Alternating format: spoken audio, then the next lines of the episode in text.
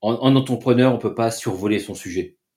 On peut pas se dire, euh, ouais, mais c'est bon, euh, j'ai deux trois mots clés, je fais, euh, je fais du quelque chose washing et ça va passer. Non, je, pense- que si on, si on a l'ambition de voir à l'échelle, il faut maîtriser son sujet.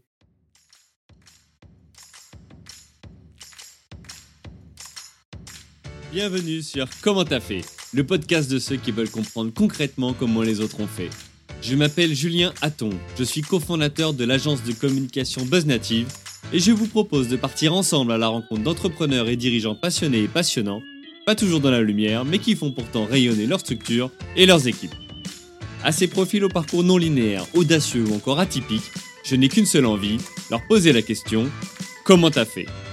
Si vous aussi auditeur, vous rêvez de découvrir les coulisses et le quotidien de nos invités, que vous soyez entrepreneur averti, débutant ou en devenir, abonnez-vous et embarquez avec moi chaque semaine pour des épisodes d'une heure qui vous feront gagner des années d'expérience. C'est parti Bonjour chers auditeurs, aujourd'hui j'ai le plaisir d'accueillir Émeric Libaud, fondateur de la startup Transition One. Bienvenue Émeric. Merci, bonjour à toutes, bonjour à tous. Ça fait vraiment super plaisir d'être là, Julien. Merci Émeric. Euh, Émeric, on s'est rencontrés il y a une dizaine d'années. Euh, je venais de créer ma société à la sortie de mes études. De ton côté, tu en étais déjà à ta 15e année d'aventure entrepreneuriale et industrielle avec Pentalog. On s'est rencontrés à l'entrée du bâtiment hein, qui accueillait nos sociétés à l'époque. Et franchement, toi comme moi, on savait pas trop à quoi s'attendre.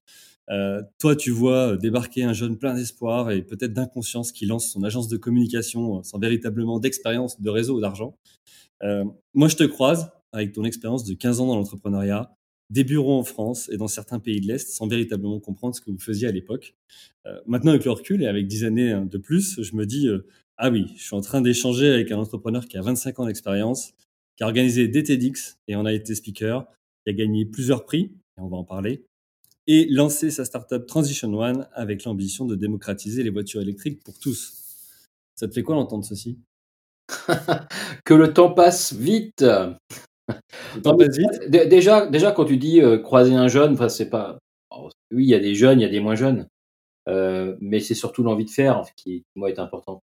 Si tu avais eu euh, cinq années de moins, c'est possible, hein, euh, ou dix années de plus, euh, quelque part, c'est pas le jeune qui fait qui fait l'intérêt, c'est c'est l'envie, c'est c'est l'énergie à mettre dans ce qui est fait. Alors, c'est génial que tu parles d'âge parce qu'en fait, euh, ce que je propose aujourd'hui à ceux qui nous écoutent, c'est de découvrir comment concrètement toi t'as fait euh, à 47 ans euh, pour décider de quitter le succès euh, Pentalogue. Alors, on parle d'une quarantaine de, millions d'euros de chiffre d'affaires, euh, des investissements multiples hein, dans différentes startups, euh, pour toi lancer la tienne. Et alors, surtout sur un sujet du rétrofit automobile qui n'est pas du tout ton domaine et encore moins ta passion. Pour cela, Émeric, on va parler aujourd'hui de, trois, de trois grands sujets. Le premier, c'est comment tu as fait pour lancer ta startup? Euh, ensuite, j'aimerais qu'on évoque euh, ce que tu as appris de tes 25 premières années d'expérience entrepreneuriale, euh, chez Pantalog notamment, et, et ce qui t'a concrètement aidé pour te lancer. Et enfin, je me pose la question de comment tu as fait pour devenir speaker des fameux TEDx et surtout préparer ton talk de La Rochelle il y a deux ans. Beaucoup de questions, j'ai plein de réponses. On peut y aller. Allez, c'est parti. Euh, alors tout d'abord, Émeric, avant de rentrer dans le comment, euh, j'ai besoin de comprendre ce qu'est euh, Transition One et sa proposition de valeur. Mmh. On a évoqué en introduction le terme de rétrofit euh, pour l'automobile. Concrètement, c'est quoi le rétrofit? Alors le, le, rétrofit, si je prends le terme anglais hein, qui a été francisé, c'est euh, la modernisation, la rénovation, hein, changer un équipement par un autre. Et donc le rétrofit que moi je fais, hein, c'est euh, c'est de la conversion, c'est de la transformation de petites voitures thermiques en voitures modernes. Elles sont électriques, connectées et abordables. Et là, tu viens d'avoir en une phrase ma proposition de valeur. Mais euh, concrètement, comment ça se passe? On enlève le moteur thermique, le, mo le moteur thermique de la, de la voiture, qu'il soit essence ou diesel, et on le remplace par un moteur électrique, un contrôleur et des batteries. Et la voiture devient 100% électrique. Donc, pour ceux qui se posent la question, est-ce que je dois acheter une voiture électrique? Eh bien, il y a une nouvelle alternative qui est la voiture thermique que j'utilise aujourd'hui. Je peux la convertir à l'électrique. La première question qui me vient, c'est que tu, tu parles d'électrique, mais euh, pourquoi pas hybride? Grosse question et ça a été un dès le début du projet, ça a été une question, une une grosse réflexion. Moi, je suis pas quelqu'un qui fait les demi-chemins et l'hybride, c'est un demi-chemin. Pour les gens qui se posent des questions: «Qu'est-ce qu'il faut faire aujourd'hui?» l'hybride peut être une réponse. Ça dépend de l'usage qu'on a de sa voiture, mais la la réglementation aujourd'hui qui nous permet de faire du rétrofit permet pas de faire de la voiture hybride. C'est, heu, on change une motorisation pour une autre, de la voiture thermique à la voiture électrique, pas d'hybride. Donc c'est une transformation? C'est une transformation pour devenir une voiture à 100% électrique. D'accord. Sur le site web, tu parles de, de du fait de convertir, hein, la voiture mh. thermique en voiture moderne. Alors tu l'as dit, tu as dit les 3 mots clés, heu, électrique, heu, connectée et et abordable. Ouais, le plus important, c'est c'est autorisé aujourd'hui tout ça? C'est c'est homologué? Alors depuis, depuis cette année, depuis le 3 avril 2020, heu, on a la possibilité de pouvoir convertir ces voitures. Donc on parle de modèles, hein, comme, on va prendre une Fiat 500 ou une Twingo. Nous, on en a 14 dans la liste. On va passer une homologation par modèle et après, on obtient une homologation de série et on peut en faire autant que l'on veut. On a passé heu, ce besoin de réglementation. Maintenant, on a un besoin d'homologation par modèle. Heu, c'est le challenge sur lequel on est et qui va aboutir, heu, à la fin du 1er semestre 2020. D'accord, donc ce que tu veux dire, c'est que, heu, tous les modèles ne sont pas éligibles finalement au rétrofit? Alors si tous les modèles sont éligibles, techniquement, on peut faire toutes les voitures. Les camions, les bus, heu, on peut tout faire. Simplement, il y a une question de réglementation et un investissement qui est assez conséquent. Il y a plusieurs centaines de milliers d'euros à mettre, heu, sur une homologation par modèle et donc le positionnement qu'on a pris, c'est d'aller, sur les modèles les plus nombreux. Heu, quand j'ai cité Fiat 500, heu, c'est la voiture la plus vendue en Europe sur ce sur ce segment. Sur le même segment, la Twingo était la voiture la plus vendue entre 2010 et 2015. La data me drive. D'accord, donc tu t'es basé sur ces chiffres-là pour te dire: «Aujourd'hui, je veux le démocratiser, le rétrofit, heu, donc je vais proposer, aux voitures les plus vendues ou les plus courantes». Oui. Alors tu vois, quand tu dis, «Je veux démocratiser», moi moi mon moi ce qui me drive, c'est l'impact. D'accord. C'est-à-dire que, j'ai j'ai des confrères qui font de la voiture ancienne Mmh mh. ils font de la préservation du patrimoine automobile. Moi, ce qui me drive, c'est l'industrialisation et donc de l'impact. On est dans une urgence climatique. Si je fais sur des voitures qui sont pas nombreuses, je peux en faire beaucoup et l'objectif n'est pas de dire: «Ouais, super, j'en ai vendu beaucoup». Non, l'objectif, c'est de dire: «Comment on en on fait qu'il y ait le maximum de kilomètres qui soient parcourus par des voitures électriques?» D'accord, c'est ça ton et objectif? ça change ça change toute la toute la vision et on parlera peut-être de ce type de choses, mais moi, ma mon étoile polaire, ma North Star, heu, c'est la quantité de CO2 économisée. Les voitures vont être connectées, on va récupérer de l'information de la manière dont elles sont utilisées, on va transformer ça en CO2 et l'impact, sera là. On dira pas: «On a fait tant de voitures», on dira: «On a économisé tant de tonnes de CO2» et là, ce qui est génial, c'est que ça emmène tout le monde Et c'est ce qu'on voit sur ton site internet puisque c'est apparent dès la home page, en fait. Oui et heu, voilà, c'est l'indicateur qui, heu, qui qui qui dépasse l'indicateur financier et et quand une entreprise arrive à trouver son, heu, son étoile polaire, ça drive toute l'équipe. Parce que le marketing, la production, la la supply chain, tout le monde travaille, à cet indicateur. D'accord et donc ça veut dire que Transition One alors effectivement, tu as forcément un objectif, heu, mercantile, mais derrière, il y a aussi une mission, heu, environnementale pour toi? Ah clairement, c'est le point de départ. Pour moi pour heu, raconter un petit peu ce petit point de départ, c'est, parce que j'ai pas eu de rêve automobile, j'ai pas de rêve automobile. Moi j'ai des rêves d'industrialisation, de voir à l'échelle, de passer grand, monter en taille, sur plein de projets. C'est ce qui s'est passé avant, c'est ce qui est en train de se passer. Hem et donc ça s'est passé le 6 juillet 2017, à peu près vers 15:00. C'est Heu, précis. oui, oui, oui, à ce moment-là, Nicolas Hulot annonce son plan climat. Donc vous pouvez imaginer et et je peux reconnaître que naïvement, hein, hem, le un un trio Macron, Philippe, Hulot, pour l'écologie, ça devait faire un un JFK: «We decided to go to the moon».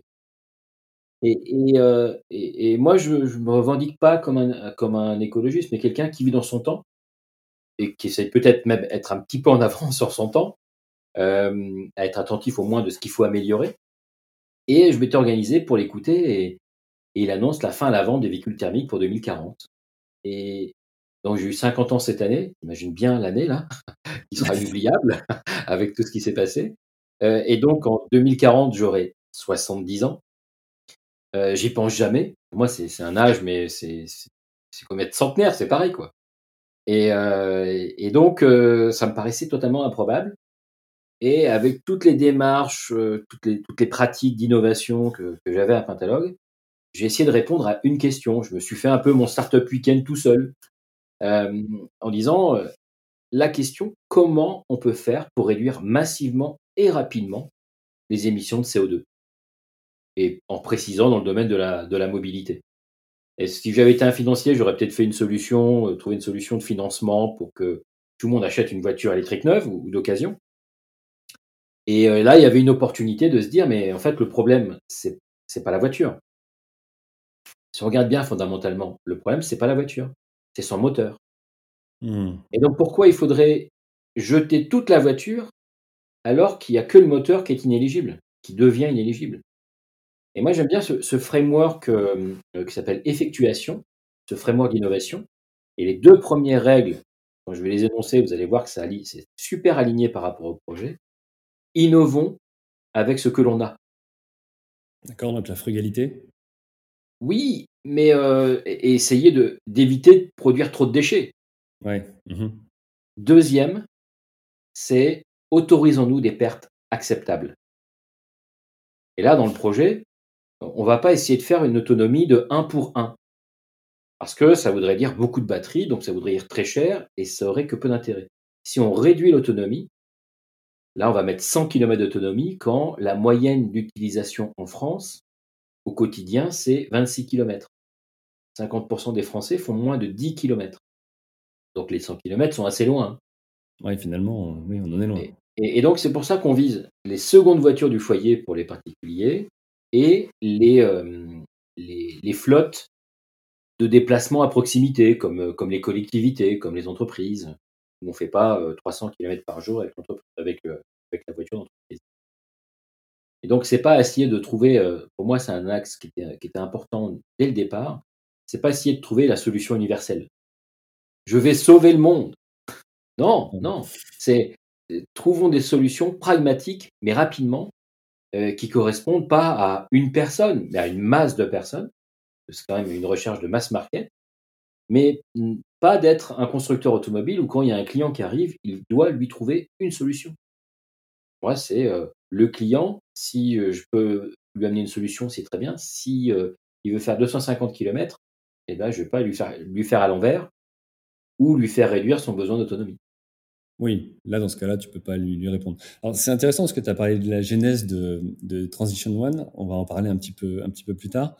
Euh, si, je reviens sur euh, ce, que tu proposes donc au, marché et aux clients, euh, combien ça coûte de rétrofiter son véhicule d'occasion? C'est une question difficile. Parce que c'est difficile. Alors, j'aime pas du tout ça de répondre à une question par une question, mais ce serait quand? Parce que euh, aujourd'hui, à la quantité où j'achète les équipements, quand je vais démarrer, ou encore un peu après, les prix vont pas être les mêmes. la, manière dont je vais répondre à ta question, c'est notre objectif.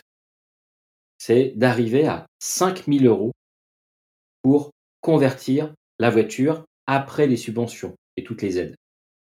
Alors, il n'y aura pas une équité euh, en France parce que, oui, il y a des aides d'État, il y a des aides des régions, et puis il y a des villes, euh, les départements aussi, ou les villes qui aident. Et euh, bah, selon où on est, suivant les décisions politiques qui ont, qui ont été prises, bah, j'ai le droit d'avoir accès à plus ou moins d'aide. Mais euh, ce qui est clair, c'est que c'est une préoccupation de tous. Il faut que ce soit une préoccupation de tous. Mais le, les 5000 euros, en fait, pour moi, en tant qu'entrepreneur, j'ai besoin de subventions pour démarrer. Je ne peux pas faire un business plan à moyen terme il vivra que de subventions.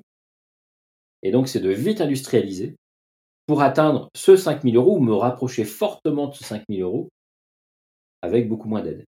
Et comment tu as fait, parce que tu parles de, de 5 000 euros, mais comment tu as fait pour déterminer euh, cet objectif? Au jour 1, c'était 3 000. Ah, D'accord, et t'es passé à 5 000. voilà. Non, mais au jour 1, sans rien savoir, je me dis, mais de toute façon, c'est faudrait viser 3 000. Et puis, euh, après, on regarde qu'est-ce qu'il faudrait faire, euh, qu'est-ce qu'il faudrait changer, combien coûtent les batteries, etc. Euh, est-ce qu'on en a pour tel prix Qu'est-ce qui serait acceptable? Moi, mon approche, c'est vraiment de dire quel serait le prix acceptable.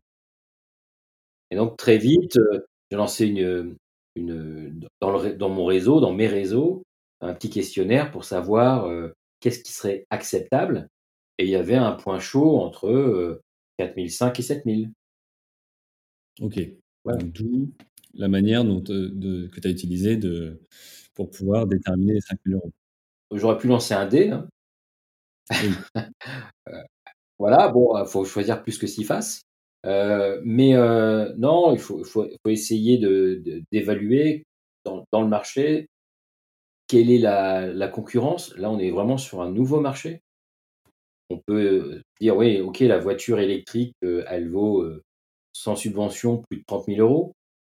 Il y, y, a des modèles qui vont arriver à moins de 20 000 euros bientôt, mais ils sont pas encore là.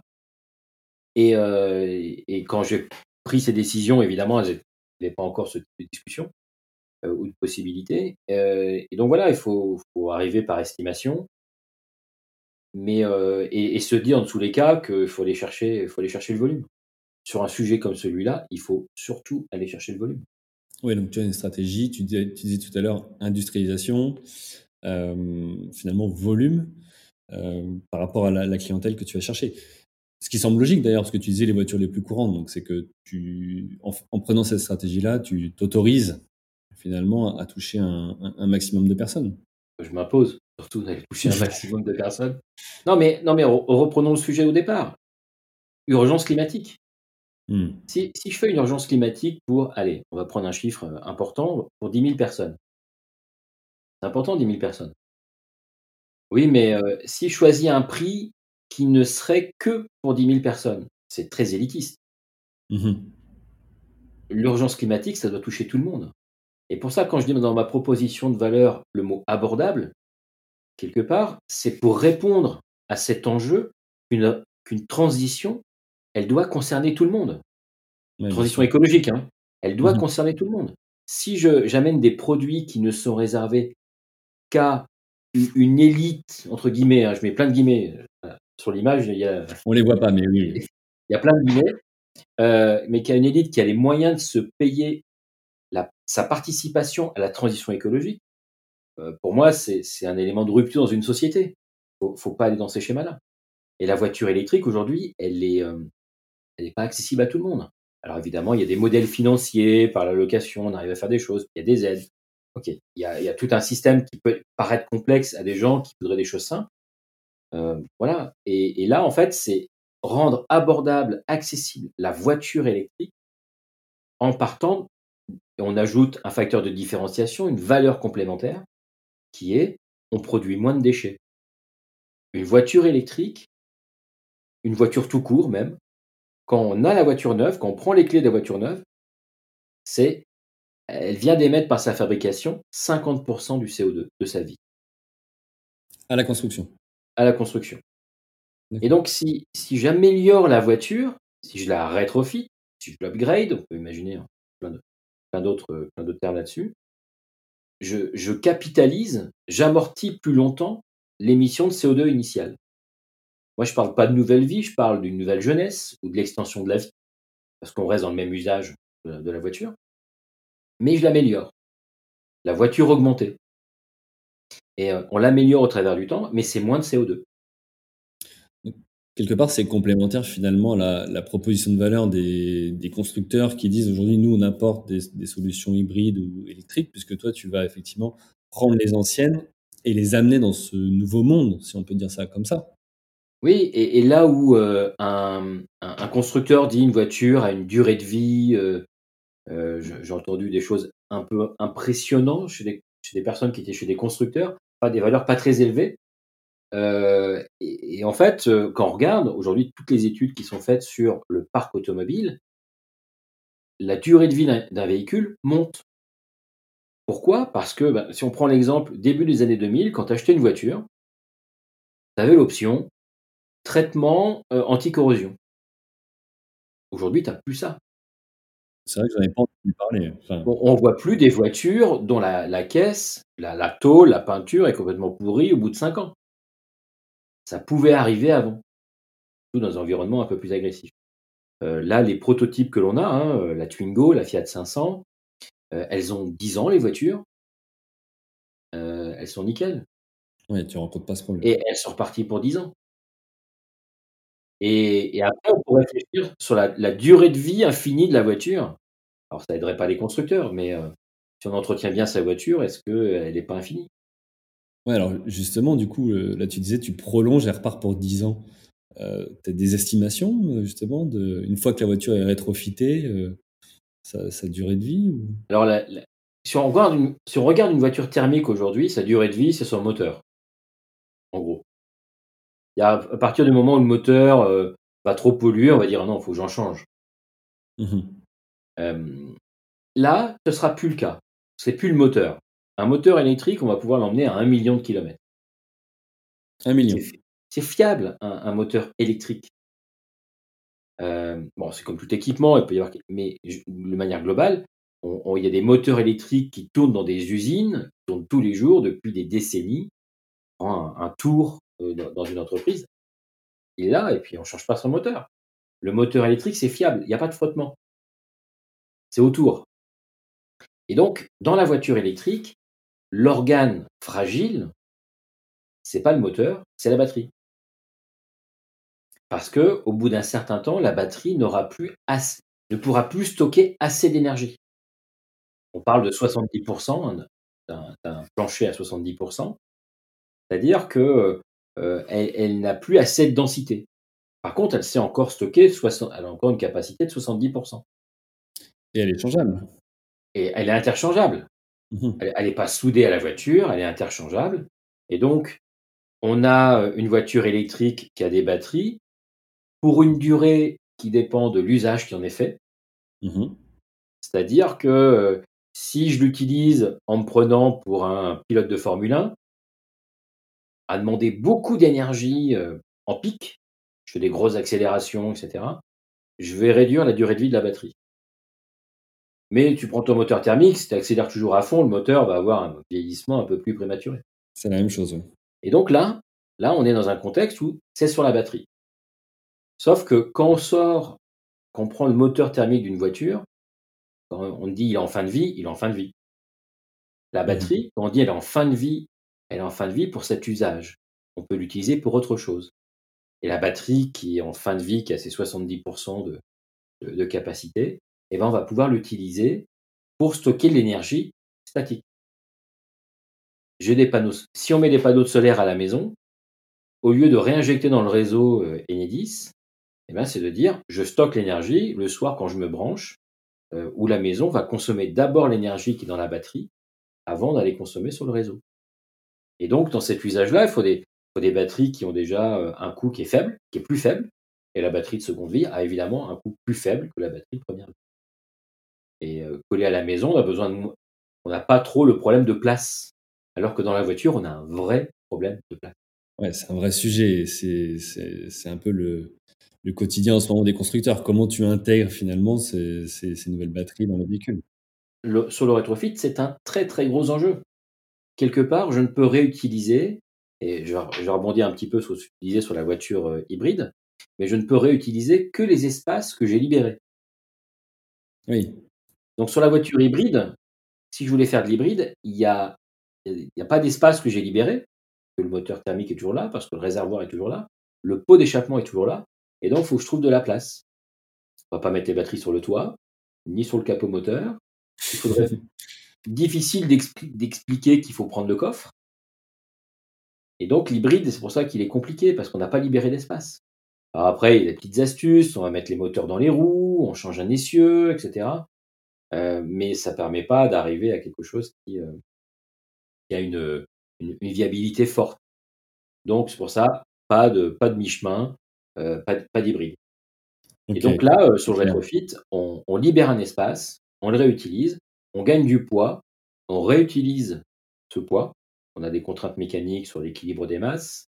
Euh, mais bon, voilà, on ne fait pas tout ce qu'on veut parce qu'il faut surtout, et, moi c'est mon enjeu depuis le début, que euh, ce soit bien compris que le rétrofit, c'est quelque chose de sérieux. Là, maintenant, je vais pouvoir dire c'est maintenant, mais c'est surtout sérieux. Émeric, euh, c'est juste génial à chaque fois de discuter avec toi parce que on a dit tout à l'heure en introduction que tu n'es pas passionné par les voitures, que c'était pas ton sujet au départ. Non. Euh, et là, tu nous expliques tout ça et c'est clair, c'est carré. enfin, voilà, c'est Émeric. Merci. non, mais, mais, je, comprends bien le, la, perception qu'on peut avoir de l'extérieur. Maintenant, en, en, entrepreneur, on peut pas survoler son sujet. Mmh pas se dire, euh, ouais, mais c'est bon, euh, j'ai deux, trois mots-clés, je fais, euh, je fais du quelque chose washing et ça va passer. Non, je, je pense que si on, si on a l'ambition de voir à l'échelle, il faut maîtriser son sujet. évidemment, moi, j'ai pas un niveau de, de, de, de technicité suffisant pour tout faire et je cherche pas.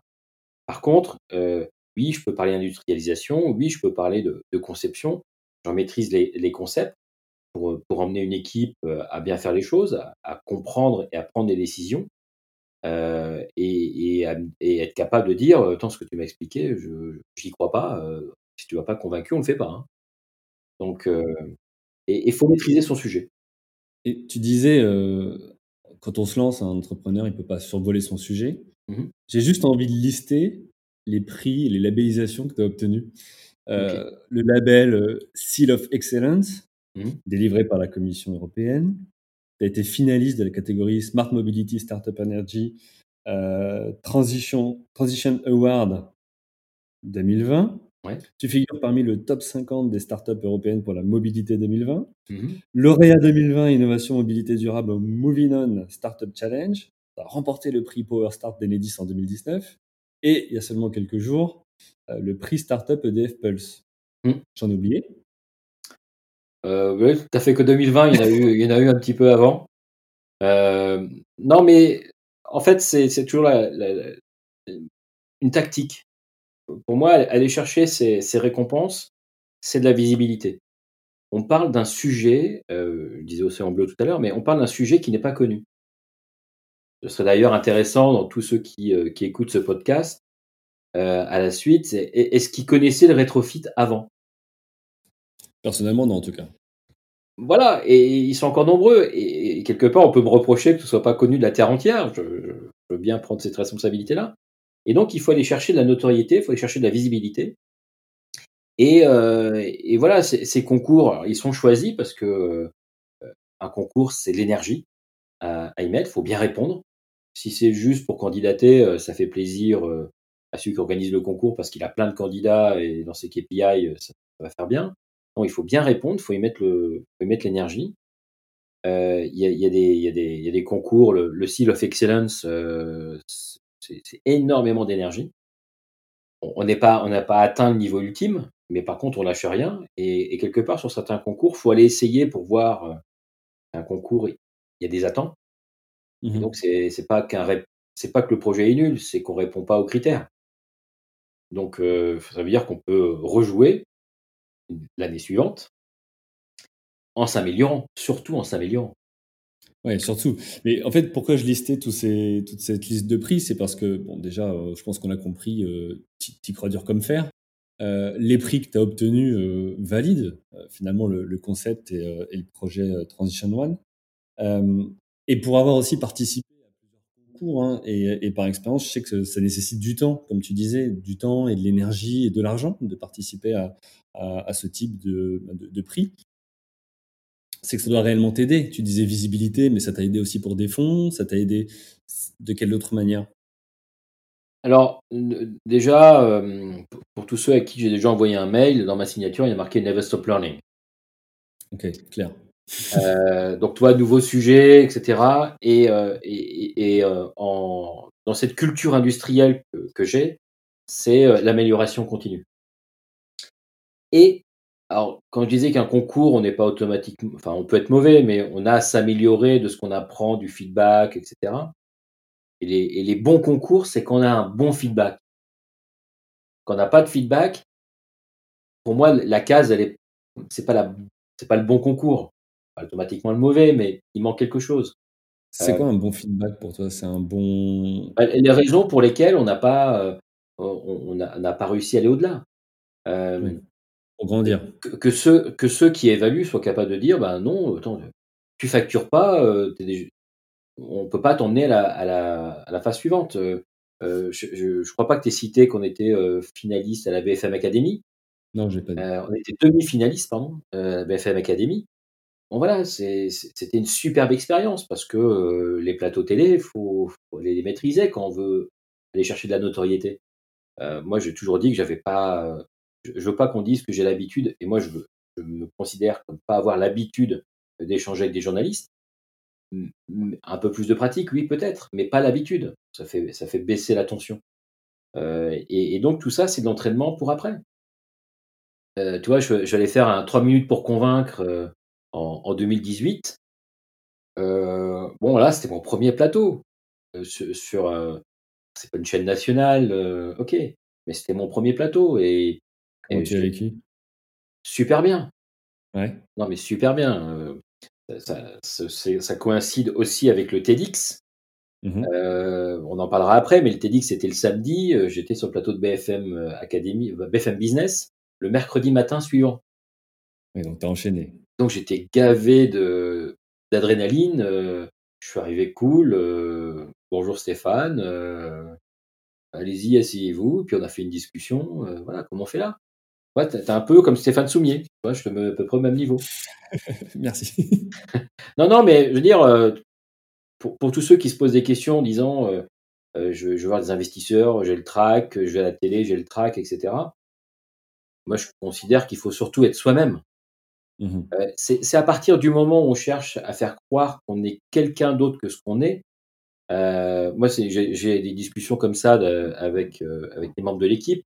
On ne devrait pas rencontrer, faire venir quelqu'un chez nous parce qu'on n'est pas encore assez bien, etc. Non, mais n'essayons pas faire croire ce que nous sommes pas. Euh, et on sera d'autant plus, euh, on aura d'autant plus de valeur que si on assume ce qu'on est. Oui, assumons qui nous sommes. Et, évidemment, euh, j'aimerais bien, évidemment, j'aimerais bien qu'on qu soit encore plus avancé, qu'on ait 50 voitures à montrer, on ait fait déjà des millions de kilomètres avec nos voitures, etc. C'est pas le cas. Euh, celui qui vient chez nous et qui se dit non mais je voudrais, je voudrais que ce soit fini, bah, je suis désolé mais on commence. et c'est pas la peine d'essayer de faire croire qu'on finit. On, on, a des compétences, on a du savoir-faire, on fait bien notre job. Regardez où on en sort, où on en est. Euh, évidemment, ce serait, on aimerait, moi j'aimerais bien montrer que un résultat si on avait eu euh, plusieurs millions d'euros. Ouais, mais c'est pas aujourd'hui, ça arrivera à un moment donné. Euh, mais en tout cas, tous les jours, on fait le maximum avec les moyens que l'on a. Et voilà. cette énergie-là qui nous permet de transformer. Tu as, as, dit plein de choses sur lesquelles j'aimerais revenir. Tu as, parlé d'équipe. Ça ouais. m'intéresse de savoir aujourd'hui euh, combien vous êtes, comment vous êtes organisé. Tu as parlé aussi de millions de, de, de kilomètres.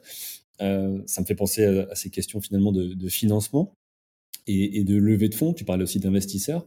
Mmh. Euh, Aujourd'hui, donc si on reprend un petit peu les, les sujets dans l'ordre, euh, Transition One, c'est combien de personnes?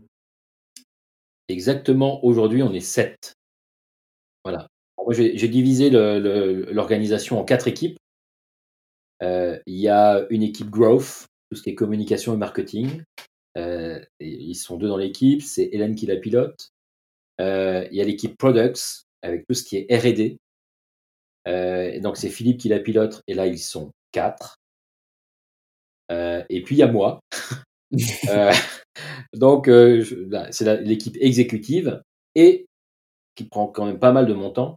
Je prépare l'équipe que la, qui est la quatrième. Alors je les mets pas dans l'ordre, hein, c'est c'est pour clôturer par celle-là, qui est l'équipe Success, qui qui sera au contact du client, qui sera au contact des partenaires, qui s'occupera de la supply chain. Donc je, je prépare je prépare pour celui que je vais recruter qu'il n'arrive pas dans un territoire vide, mais avec déjà des choses préparées. Donc là, tu, tu parles de recrutement et de, de succès.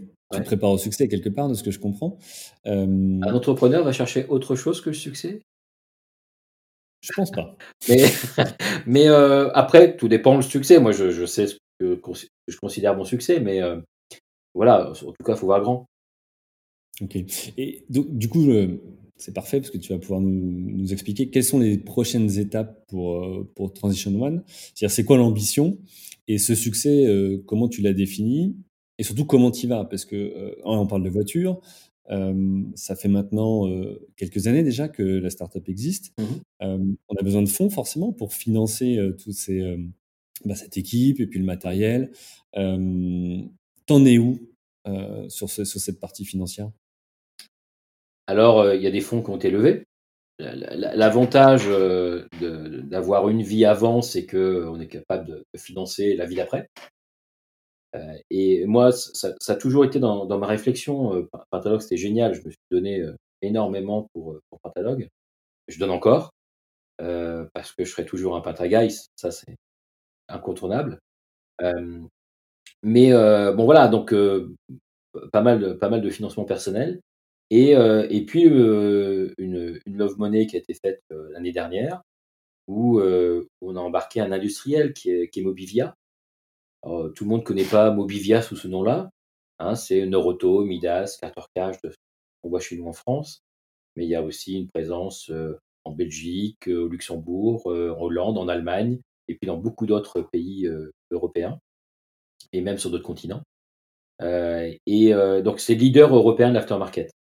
Donc embarquer un industriel dans cette aventure, moi c'est un peu fondamental. Ouais, dire comment tu as fait pour les, les séduire? Alors, euh, c'est du temps. C'est du, temps. Euh, euh, et, toi, tu, tu as dit comment tu as fait pour les séduire? Moi, je, je, le vois un peu plus, c'est comment on s'est séduit. Parce ah, que tu vois, ok, dans les deux sens. Embarquer, embarquer un associé, tu, tu, l'as, il est là, quoi. Mmh et, moi aujourd'hui, je, je, le dis et je le répète, et ce sera enregistré, ils l'entendront et ça me fera plaisir. il joue le jeu ils font le job. Euh, ils font le job de l'associé. Euh, associé, c'est amener, des, moyens financiers au départ. Euh, c'est ça un investisseur. Mmh il amène des moyens financiers. Donc, si on attend que ça, une fois qu'il a amené l'argent, il ne doit plus rien amener. Et ben en fait, pour moi, c'est pas ça. Moi, un financier, j'attends deux choses d'un partenaire financier, d'un associé. Un, c'est euh, pas trop sur les privés, mais même si ça marche aussi, mais un qui m'inspire. C'est-à-dire qu'il soit capable de, m'amener euh, de la connaissance. Euh, il en sait plus que moi, et moi je reconnais que mmh les autres en savent beaucoup plus que moi. mais à des moments donnés, j'ai besoin d'informations, j'ai besoin de savoir et comment j'apprends plus vite. Si j'apprends ça d'un associé, la valeur de l'entreprise augmente, il a déjà gagné en me partageant de la connaissance. On met, on met de côté l'argent, hein. Oui, deuxième chose, c'est que euh, bah, il a un réseau. Et pour moi, un associé, il a un réseau. C'est-à-dire que euh, si je prends la position d'investisseur, j'amène de l'argent, ok, je veux une rentabilité. Et donc, est-ce que j'attends de la rentabilité uniquement de l'équipe qui est là et qui doit euh, faire fructifier cet argent qui a été placé en action? Ou alors, je suis capable d'amener un effet de levier et par mon réseau, par euh, mes connaissances, par euh, l'ensemble de connaissances, je suis capable de, faire augmenter le capital que j'ai investi dans cette entreprise. Et là, on parle d'autre chose avec l'investisseur. Ouais, Noroto, c'est plus que finalement mettre de l'argent dans un projet. C'est pour toi euh, ouvrir des portes aussi, j'imagine. Oui, oui, oui, tout à fait. là, on, avait, pour, je ne vais pas rentrer dans le détail, mais on avait besoin de mettre en place une, un banc d'essai, il nous fallait un peu d'équipement. Voilà, ils nous ont largement aidés. Euh, et au final, ils nous ont aidés financièrement, indirectement. Au travers du matériel qui sont mis à disposition ou, euh, et, pour moi, c'est et là, je parle de matériel, mais on, on les sollicite on les sollicite pas beaucoup pour ça. Euh, ils font de la mise en relation. voilà, on, on, échange régulièrement. C'est un regard extérieur. Voilà, pour moi, ils font vraiment le job. Et donc, euh, à chercher de nouveaux associés, alors je cherche pas à avoir tous les autres qui font le même métier d'aftermarket. Hein. Euh, c'est comment un associé est capable de, de m'amener ces choses comme ça, et, surtout qu'un associé ait la même vision. Mmh une vision Au moins convergent avec la vision. c'est pour ça que si je dois chercher des fonds, aujourd'hui, j'ai sollicité des, des VC, hein, des venture capital, qui, qui sont capables d'investir dans des entreprises. J'ai écarté tous ceux qui n'étaient pas à impact. Mmh Parce que le, le, VC qui n'est pas à impact, il va chercher une rentabilité maximale. Mais maximale dans l'absolu. Je cherche pas qu'un coût financier. Quoi. Moi, il faut que je trouve des partenaires qui puissent se dire, si on essaye de mettre des valeurs, hein, euh, mmh. me dire, ah ben non, je voudrais une renta au-delà de 20%. Et pourquoi je ne serais pas entre 13 et 15 C'est pas dégueulasse, 13 et 15. Oui. Mais si je dois scaler, si je dois réinvestir, si je dois aller faire de l'impact, si on cherche tous à faire, je prends une, une expression très, très, très brutale, mais si dans une transition écologique, on veut tous faire un maximum de pognon, bah on ira moins vite dans la transition. Parce que si je vends moins cher, je vais avoir plus de clients. Et, donc, le, but, c'est de se dire, n'allons pas chercher des rentas au-delà de 20%, faisons des choix parce qu'on saute différent, parce qu'on s'autorise moins de rentabilité. Et ah, ça, sur un fonds qui n'est pas impact, ça passe pas. Hein. Ouais, c'est super intéressant parce que là, on, je disais tout à l'heure, on va parler de ce que tu as appris chez Pentalogue. Bon, là, clairement, tu es en train de partager euh, des chiffres, des niveaux de renta ou autre que le, le, néo-entrepreneur ou celui qui vient de lancer sa startup, il, il a peut-être pas toujours euh, conscience. Et alors. je me retiens là. J'en doute pas. Euh, pour finir sur Noroto, euh, donc, euh, de ce que j'ai compris, puisque tu as exclu aussi des, des VC, euh, c'est que tu avais identifié Noroto comme un potentiel partenaire ou, investisseur. Comment tu as fait pour rentrer en contact avec eux? Parce que voilà, demain, on se dit, tiens, très moi, simple. Je, je, lance ma société, je veux des fonds. Comment tu fais? Ah, Très simplement. ils, ont, ils ont ouvert en 2018. On était fait pour se rencontrer. Moi, je, je crois beaucoup à, à, à, ces, à ces. Pas le hasard, mais il y en a qui disent que le monde est petit. Moi, je préfère dire qu'il est peuplé de grands hommes. Donc, mmh on, était fait pour se rencontrer. En 2018, ils lancent leur premier programme d'incubation. Me sélectionnent. OK?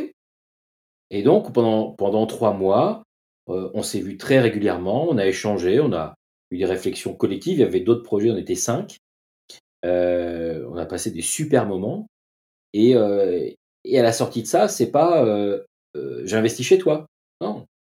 C'est comment tu transformes ce qu'on a, ce qu'on t'a aidé à apprendre, à travailler, comment tu le transformes en quelque chose. Et puis, euh, puis à la fin, c'est d'une évidence pour l'un comme pour l'autre qu'il faut participer à cette aventure.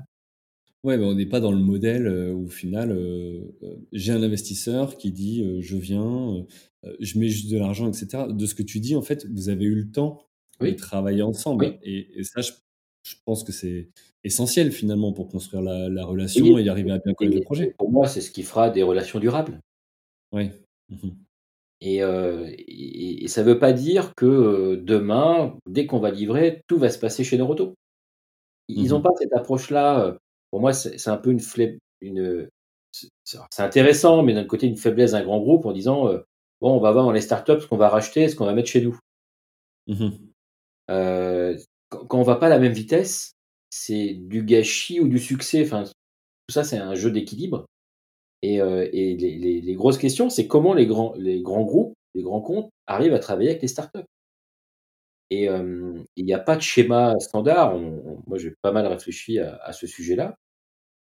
Il n'y a, pas, a pas de schéma de recette à appliquer. C'est vraiment en fonction du contexte. Euh, si demain, on, on, se dit il y a quelque chose à faire ensemble, bah oui, on, fera, on le fera parce que ça amène de la valeur à chacun. Mmh voilà. Mais en tous les cas, gagnant-gagnant. Dans, tous les cas, euh, euh, bah, tu vois, on parle, on parle de Noroto. Mmh Donc Noroto, Midas, Carter Cash, toi, je redonne les marques. ATU pour l'Allemagne, euh, Auto 5 pour, le, pour la Belgique et, le Luxembourg. et donc ils sont dans l'histoire du rétrofit. Mmh et ils ne sont pas là juste pour faire acte de présence. Comme j'ai dit, ils m'ont aidé. Et donc, ils sont dans le rétrofit et ils sont dans Transaction One. Tout le monde y gagne. Mmh Et, demain, il y a un levier à faire ensemble. Et ben, on trouvera le meilleur levier pour, pour le faire ensemble. je, suis souvent très pragmatique, hein, donc. Ouais, j'ai cru comprendre. Je pense qu'on peut l'entendre. alors, justement, on va, on, va, on va aller doucement vers, vers, cette transition sur ton expérience précédente chez Pentalog. Mais avant, juste pour terminer sur Transition One, c'est quoi aujourd'hui les chiffres que tu peux communiquer On parlait de kilomètres tout à l'heure, de chiffre d'affaires, de clients. Tu as des clients J'ai vu sur le site qu'on pouvait précommander. Comment ça se passe aujourd'hui? Alors, je, moi, je, je, soutiens la, la position. Aujourd'hui, on ne vend pas. Mmh on ne peut pas vendre. Tant qu'on mmh n'a pas ces homologations par modèle, on ne peut pas livrer des clients. Alors, on peut faire des prototypes, on peut faire des choses. Il y a des expérimentations qui se font. Là, on va bientôt communiquer avec une, collectivité très proche de Twin One euh, sur ce qu'on va faire. Euh, voilà. Mais on ne vend pas. Donc, je n'ai pas un chiffre d'affaires à communiquer. Euh, les, les, KPI, euh, aujourd'hui, euh, on, en construit plein, mais on en construit. Donc, je vais plutôt parler d'ambition. Mmh en, réalité, il y, y, a un chiffre important en réalité, c'est nos, nos, deux prototypes ont cumulé 17 000 km. Sans panne. Sans panne qu'on ne voulait pas. Parce que j'ai fait le test de la panne quand même. D'accord. Tu as testé quoi? Bah, Rouler avec la voiture, il faut qu'elle s'arrête.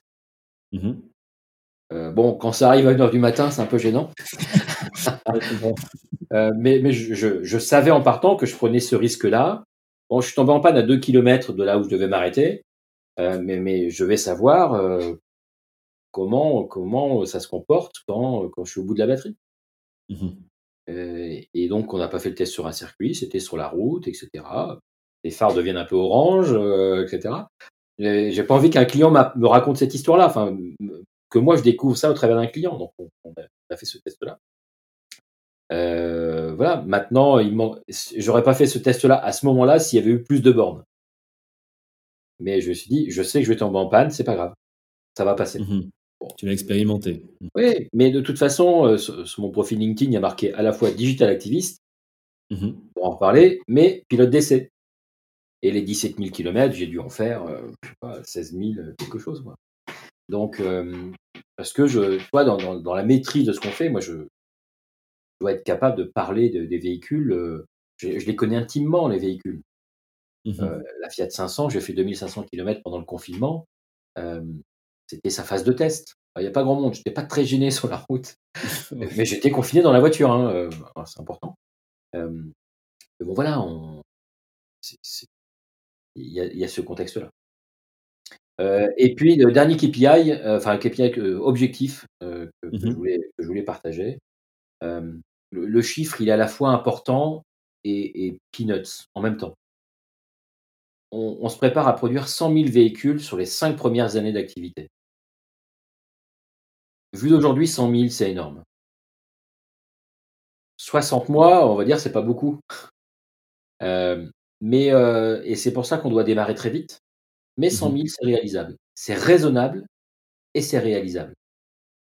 Euh, dans le monde automobile, hein, 260 millions de véhicules en Europe, 40 millions en France. Euh, un Renault produit 10 millions par an. Mmh Moi, je dis 100 000. 2 millions de nouvelles voitures en France chaque année. Moi, je dis 100 000. sur 5 ans. J'allais dire c'est modeste, mais non, tu utilises le terme réaliste. Oui, oui, oui. Et, euh, mais vu de zéro, vu qu'on est à zéro ou deux, mmh. euh, c'est énorme. Et euh, mais voilà, moi j'appelle ça de l'ambition, c'est-à-dire que on est dans une position aujourd'hui où tout est devant nous. Mmh il faut choisir un, choisir une dimension qui est, qui est réalisable.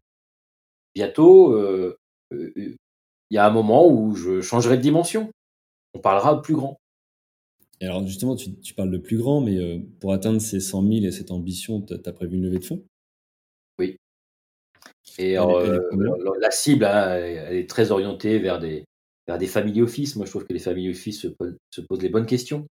Euh, ils sont souvent un peu en avance de phase, mmh parce qu'ils prennent un, peu plus de risques, mais calés à leur valeur. Et aujourd'hui, les family office, sur les, sur les impacts, font, font ce qu'il faut. juste une parenthèse, les, les family office, pour ceux qui ne connaissent pas, c'est quoi?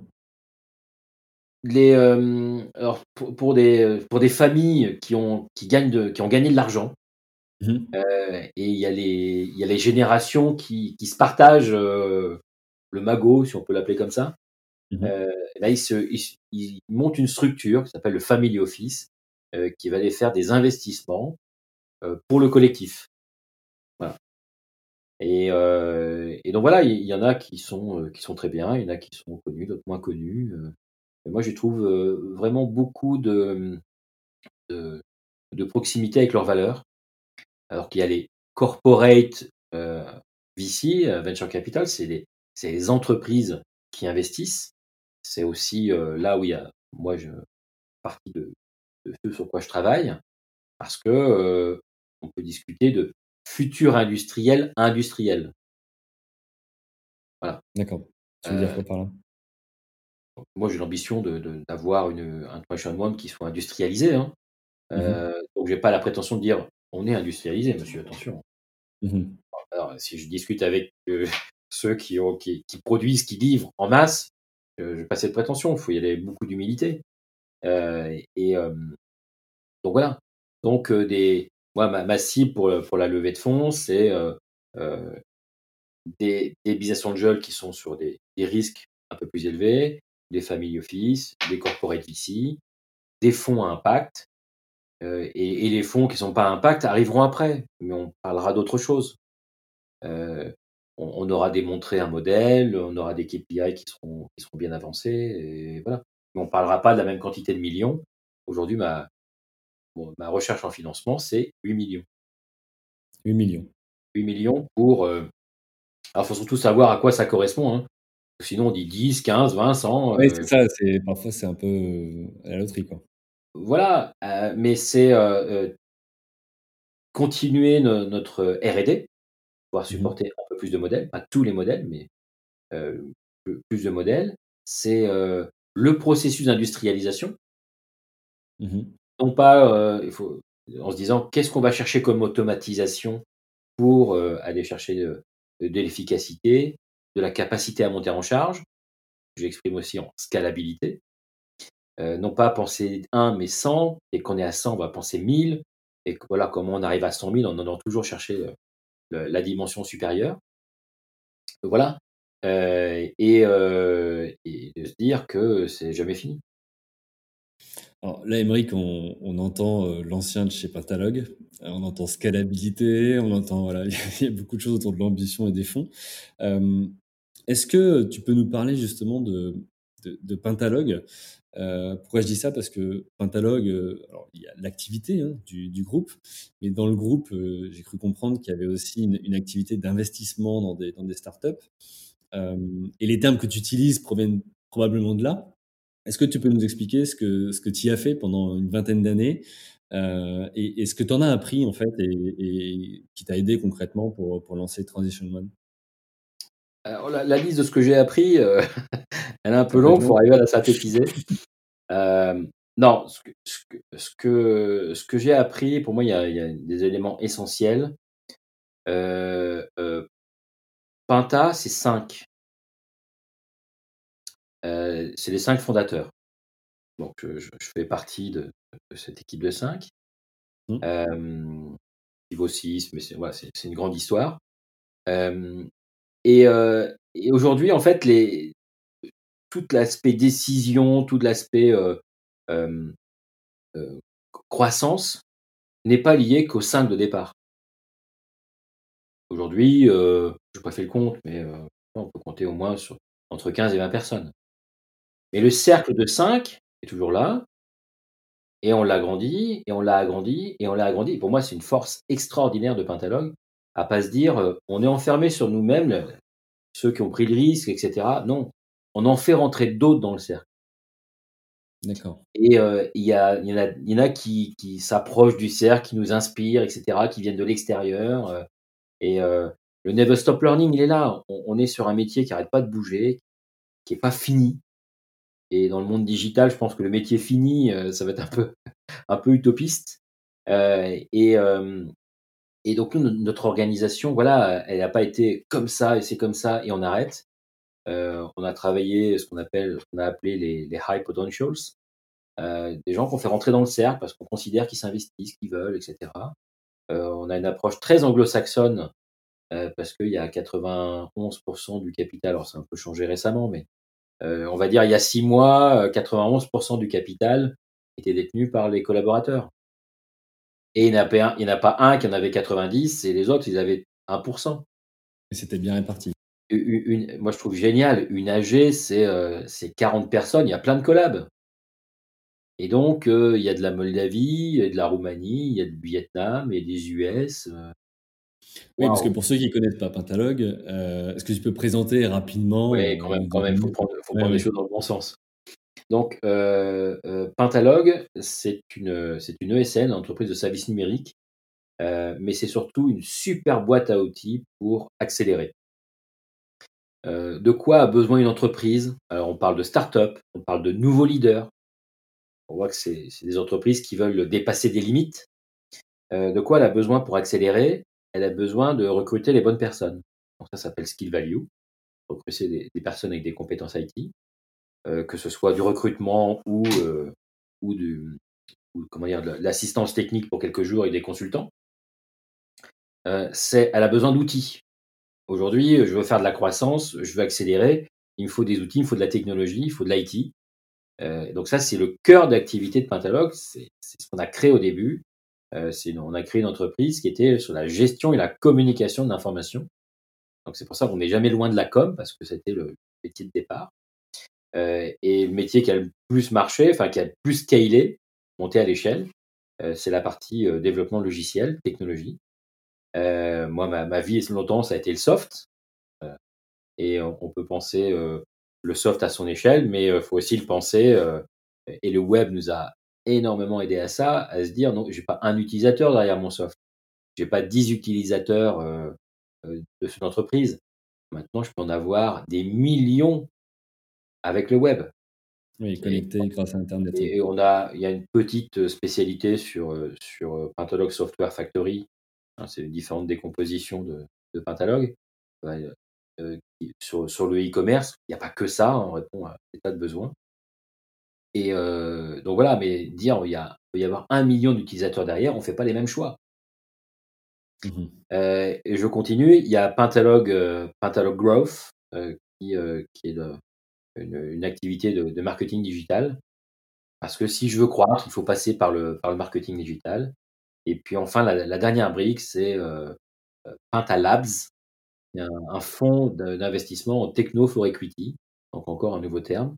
C'est euh, l'investissement se fait par euh, investissement en argent qui est transformé derrière en achat de prestations euh, dans toute la stack, toute la stack Pentalog, que ce soit du recrutement, du développement logiciel ou du marketing digital. Donc c'est une super boîte à outils pour dire je dois accélérer et aujourd'hui accélérer c'est avec le digital.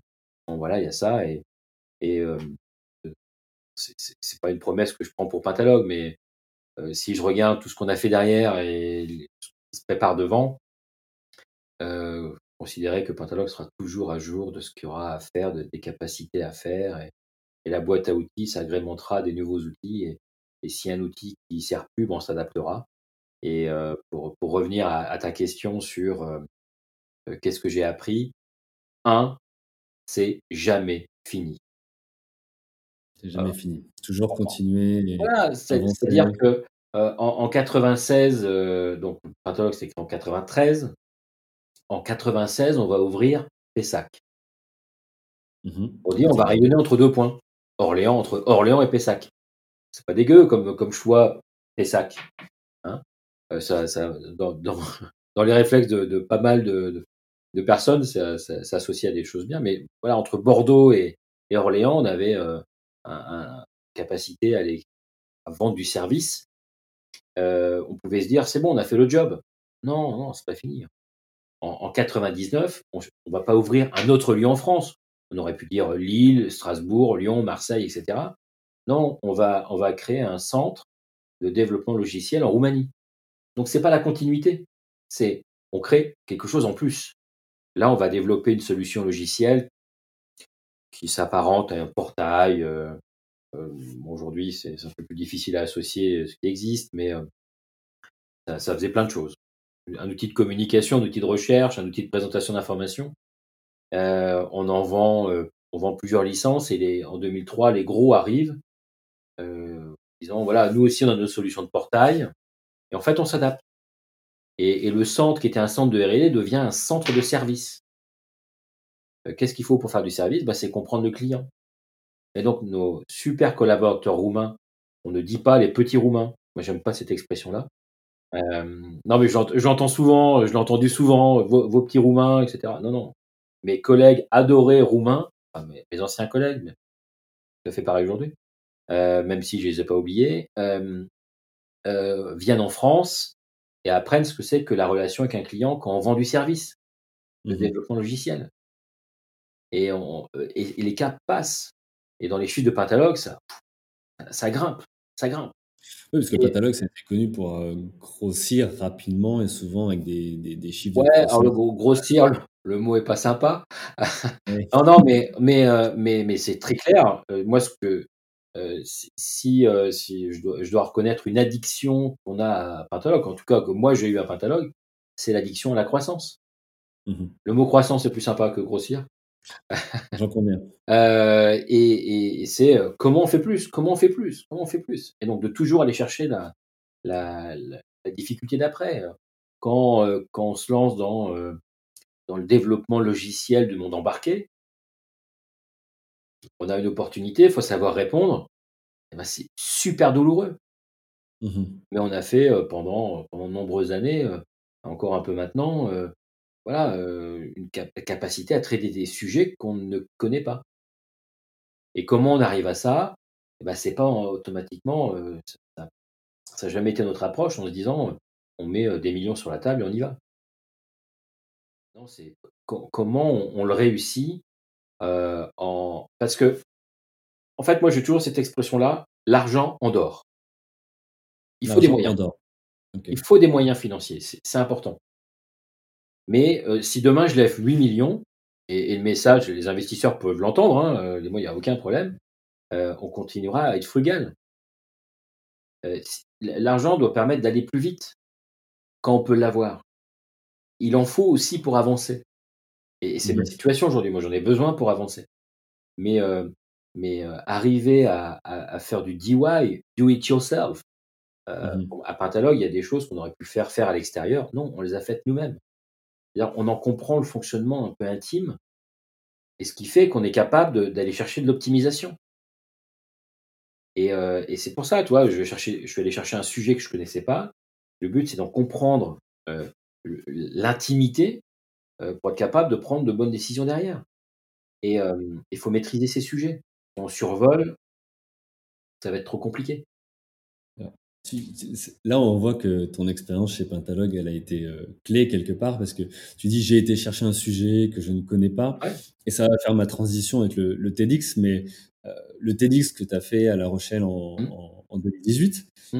tu as présenté quelque part euh, Transition One, ou du moins euh, l'idée qu'il y a derrière euh, sur le sujet de l'environnement.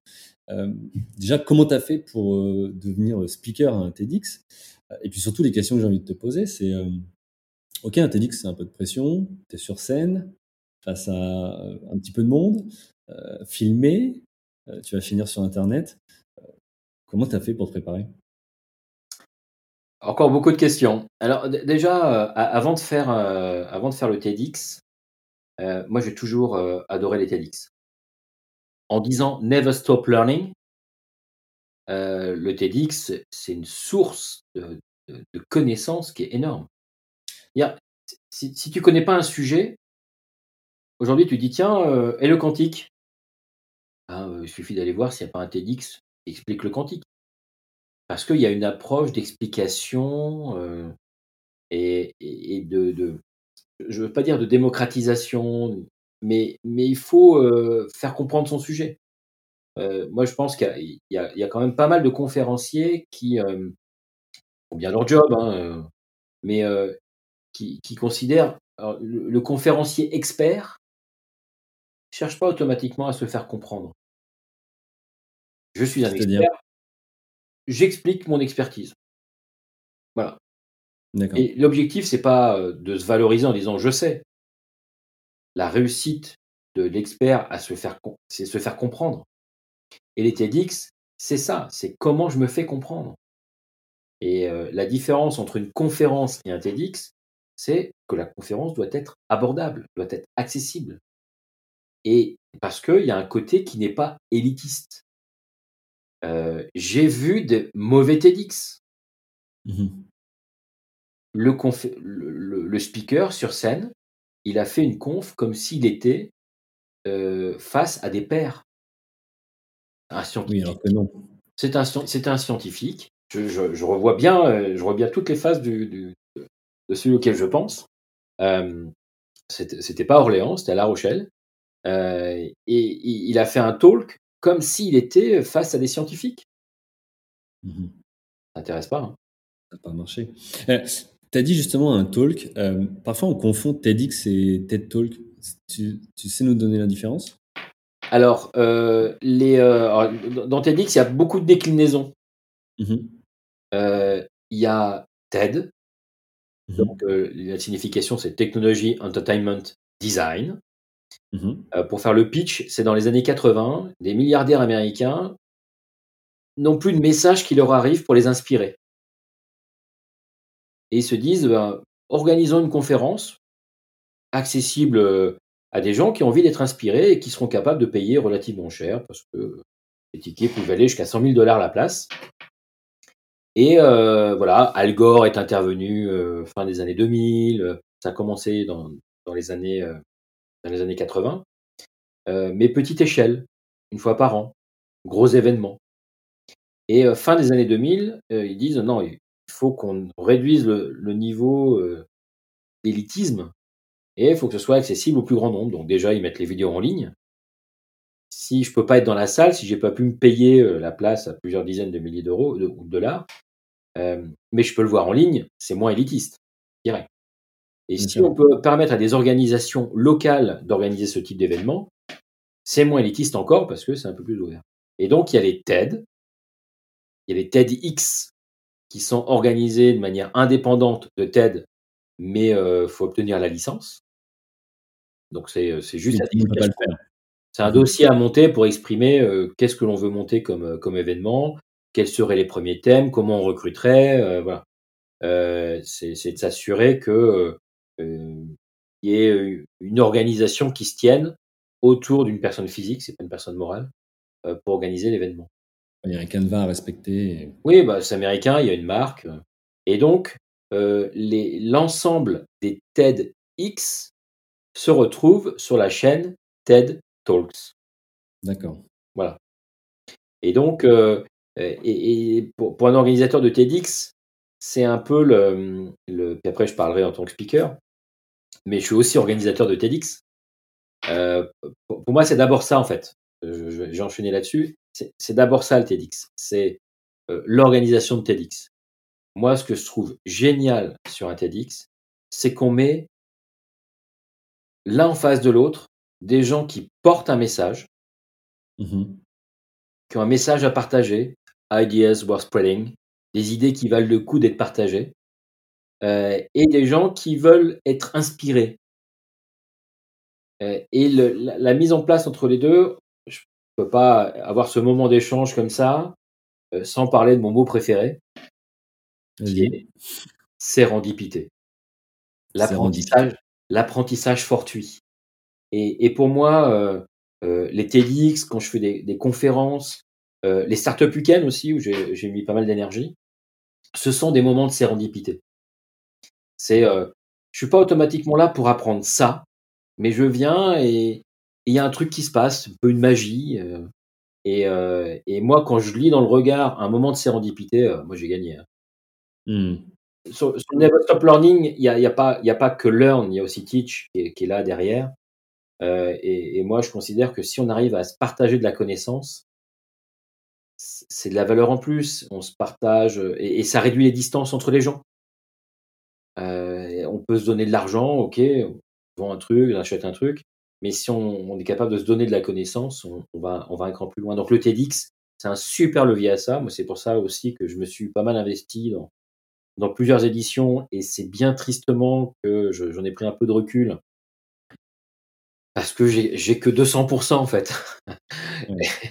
et il faut les partager. Euh, voilà, maintenant, bon, j'aurai toujours euh, pour une pensée pour, pour ce qui se passe à Orléans, TEDx d'Orléans. Il y a une prochaine édition, j'en profite, euh, qui se prépare pour juin l'année prochaine. La, campagne de sélection de speakers est ouverte. On invite tout le monde à, s'y intéresser, du coup. Voilà, exactement. C'est sur le site tedxorléans.com. Et euh, mais bon voilà, donc le, le organiser un TEDx, euh, pour moi la récompense, on, on, fait une petite interview au début du cycle quand les gens ont candidaté, et il y a un processus de sélection, puis on les voit sur scène à la fin, et ils ont changé. C'est plus les mêmes. C'est plus les mêmes. Euh, quand, quand euh, bon, il va se reconnaître quand je vais dire ça, je donne pas de nom comme ça, mais euh, un, un, prof d'université euh, fait son premier talk, je, je, revois ces trois minutes, il est très euh, universitaire. Mmh je sais, je t'explique. Euh, et qu'après sur scène, il est plus pareil. Il n'y a, y a, plus cette distance parce qu'on lui a fait travailler ça. Mmh euh, et, et, et, si je veux faire passer un message, faut répondre à des codes. Et tu l'as vécu toi cette transformation en tant que speaker? À ah, Moins que les autres. Parce que j'ai accompagné des speakers à changer. Mais là, où c'était super fun, donc on parle de cette période euh, avant le 10 novembre 2018, euh, où j'ai fait, euh, fait ce TEDx à La Rochelle face à 800 personnes, c'est que j'accompagnais des speakers et j'étais accompagné. cette fois, tu étais de l'autre côté. Alors, ce que j'ai appris à Pentalogue, c'est à gérer la schizophrénie dans le service. Dedans. faut savoir gérer la schizophrénie. Et là, euh, là c'est un, bel exercice. Mais, euh, et en même temps, je faisais le programme d'incubation euh, Car Studio avec Noroto. et donc voilà, c'était le. Voilà, là, c'est un beau summum. Hein. Et, mais moi, je suis arrivé en, connaissant les codes. Mmh là où, quand, quand, on se prépare à un TEDx, bon, moi, je, le, TEDx de promo, moi j'ai du mal. Mmh euh, et sollicité il y a quelques jours par quelqu'un qui, qui euh, sous, la première phrase qu'il a décrite, enfin qu'elle a décrite, c'est une femme euh, pour, pour participer, pour dire comment ça se passe pour le TEDx. Voilà, je lui dis, mais je, ne comprends pas grand chose, mais ça sent un peu le. Je recherche à faire de la promo. Mmh en échangeant un peu plus, c'est pas le cas. Mais euh, euh, et moi, je les cache en disant, mais non, c'est pas c'est pas un vecteur pour faire de la promo. Euh, pas la finalité. L'explication de le, speaker, pourquoi devenir speaker? Parce qu'on a une idée à faire, à partager. Mmh et, ça ne peut pas être qu'une expérience de vie. Il y a des gens qui ont des super vies, c'est génial, etc. Mais est-ce que ça amène quelque chose? Et, mmh et, moi, c'est ma, ma, ma, vision personnelle, et c'est pour ça qu'on on fait la sélection de speakers en, en, collectif, pour pas prendre qu'un point de vue. Mais euh, le, développement personnel, ça a été quand même très, très, très traité dans le TEDx. Donc, si on ne fait que du traitement, enfin, que, que le, ce sujet-là, que ce sujet-là, euh, on va tomber sur de la redite, etc. C'est des expériences de vie différentes, mais enfin, enfin, on va arriver à la même chose. Il faut surtout euh, arriver à renouveler les sujets. Donc, développement personnel, le sujet est traité. Mais en fait, tous les speakers parlent de développement personnel. Et donc, on ne peut pas faire un sujet de développement personnel parce qu'ils en parlent tous. Mmh donc, il faut arriver avec un sujet. Et puis, de toute façon, pour donner de la crédibilité au message, il faut, expliquer un peu qui on est, il faut se livrer un peu, euh, faut, se faut se livrer, il mmh euh, faut, partager ses rêves. Ce que tu as fait? Oui, oui, oui, euh, oui, clairement, clairement est-ce qu'on peut en dire plus? Moi, j'ai toujours aimé cette, cette, cette, phrase de Saint-Exupéry euh, la perfection, c'est pas quand euh, on a tout dit, c'est quand on n'a plus rien à enlever. Mmh et, et, donc, il faut, faut arriver à doser. Mais pour, moi, le, le, plus important pour un, pour un speaker TED, TEDx, c'est comment je me connecte à la salle. Et donc, fait comment toi? Si tu gardes ta distance, mmh comme l'université tout à l'heure, tu n'arrives pas à te connecter à la salle. Quand, quand c'est des élèves qui sont en face, le but c'est de faire le cours, c'est pas d'avoir l'approbation des élèves. En fait, si. Il faudrait ça. Hein? Euh, moi, c'est ce que j'essaye de faire quand, quand je donne des cours à la fac, d'essayer de rentrer en contact avec eux. Quoi. Bon, après, c'est souvent, euh, je ne veux pas faire de rhétorique, j'essaie de poser une question qui n'est pas une rhétorique. J'aimerais bien avoir une réponse, mais j'en ai pas. Donc, euh, j'enchaîne. Mais voilà, il faut, faut, arriver à se connecter à la salle. Et c'est en se livrant, euh, en, en, montrant sa crédibilité, qu'on arrive à se connecter à la salle. C'est comme ça que tu as fait. Oui, c'est ça. Il faut, faut, expliquer qui on est. Il, faut, il faut surtout arriver à, à, à être à l'aise sur scène. Euh, ce, ce, celui qui stresse un max, ça sent, la salle le sent, et ça aide pas au contact, même si le sujet est génial. Et donc, c'est pour ça que c'est. Et, moi, je, c'est quelque chose qui, me, qui, qui dans, toute ma vie, moi, je fais des choses non pas parce qu'elles sont faciles, mais parce qu'elles sont difficiles. C'est une phrase de Kennedy, hein, quand il a annoncé son discours à la Lune. We decided to go to the moon. Et juste derrière, il dit on va le faire, non pas parce que c'est facile, mais parce que c'est difficile. Mmh. Et faire un TEDx, c'est difficile.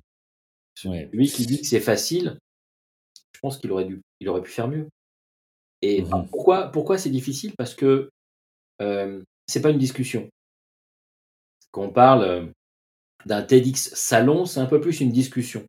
Il a une dimension plus courte, c'est un seul sujet, etc. Mais, euh, mais sur, un, sur un TEDx, euh, il faut à la fois simplifier son message, parce qu'il y a plus de personnes, euh, et, on sait qu'il va être repris derrière, donc il faut qu'il soit très accessible.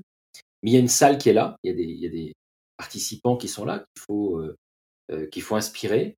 et donc, il faut à la fois apprendre à communiquer, à la fois apprendre à, à, à, rendre son message abordable, accessible. Et ça fait beaucoup de choses en même temps qui doivent changer. Et donc, c'est pas facile. Mmh. Mais quand on se donne à fond euh, et quand on est capable d'écouter, et je pense que c'est là une partie du succès de, de, de des, des, TED et TEDx, c'est qu'il y a une volonté de faire du qualitatif.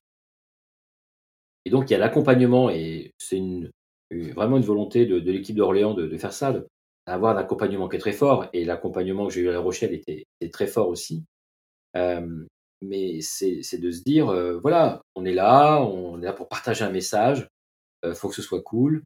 Euh, et voilà, moi j'ai beaucoup de plaisir à, à, à, rentrer sur scène.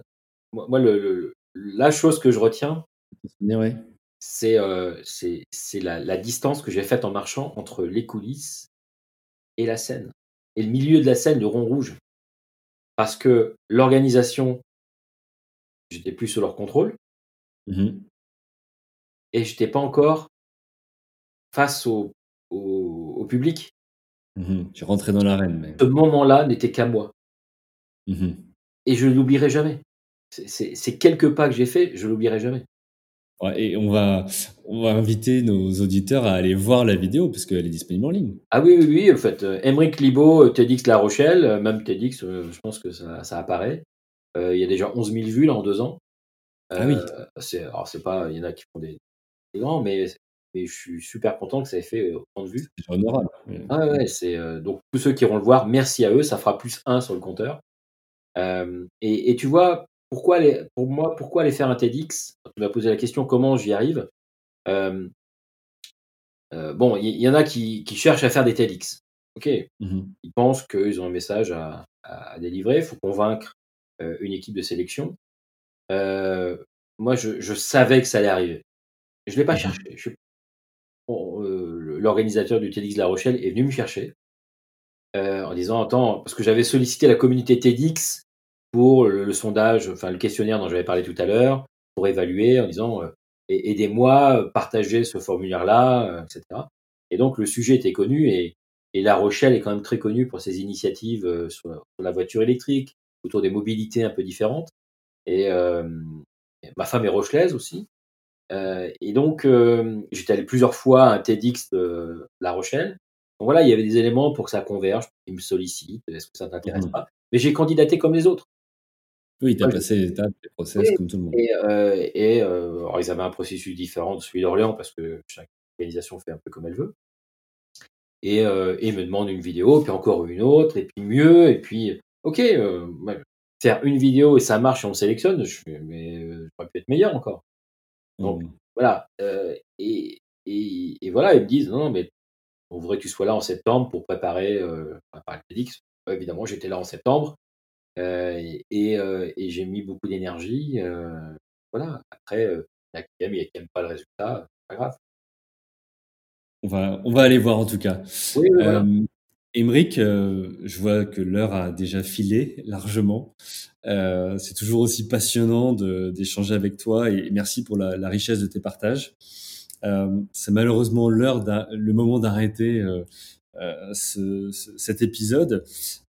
Où est-ce qu'on peut te retrouver sur Internet si on veut continuer les échanges ou, prendre contact avec toi? Tu es sur LinkedIn?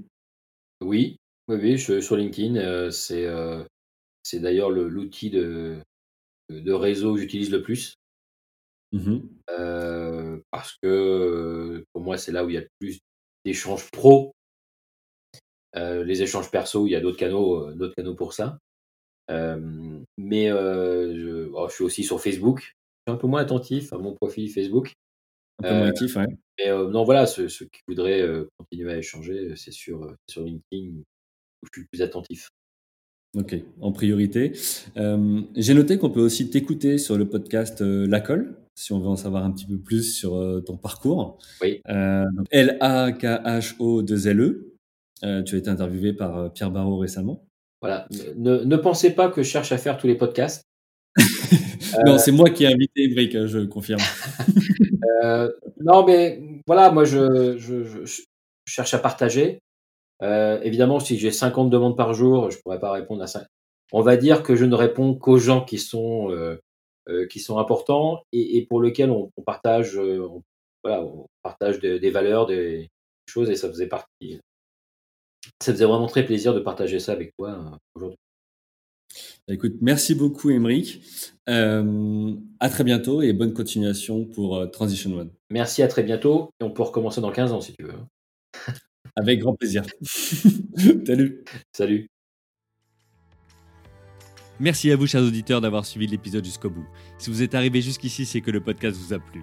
Alors pour nous aider à continuer, rendez-vous sur votre plateforme d'écoute de podcast préférée et laissez-nous un avis 5 étoiles avec un commentaire positif ou un message pour notre invité du jour. Parlez du podcast autour de vous, c'est le meilleur moyen de nous aider à vous proposer du contenu de qualité. C'en est fini pour aujourd'hui, un grand merci à vous et à la semaine prochaine.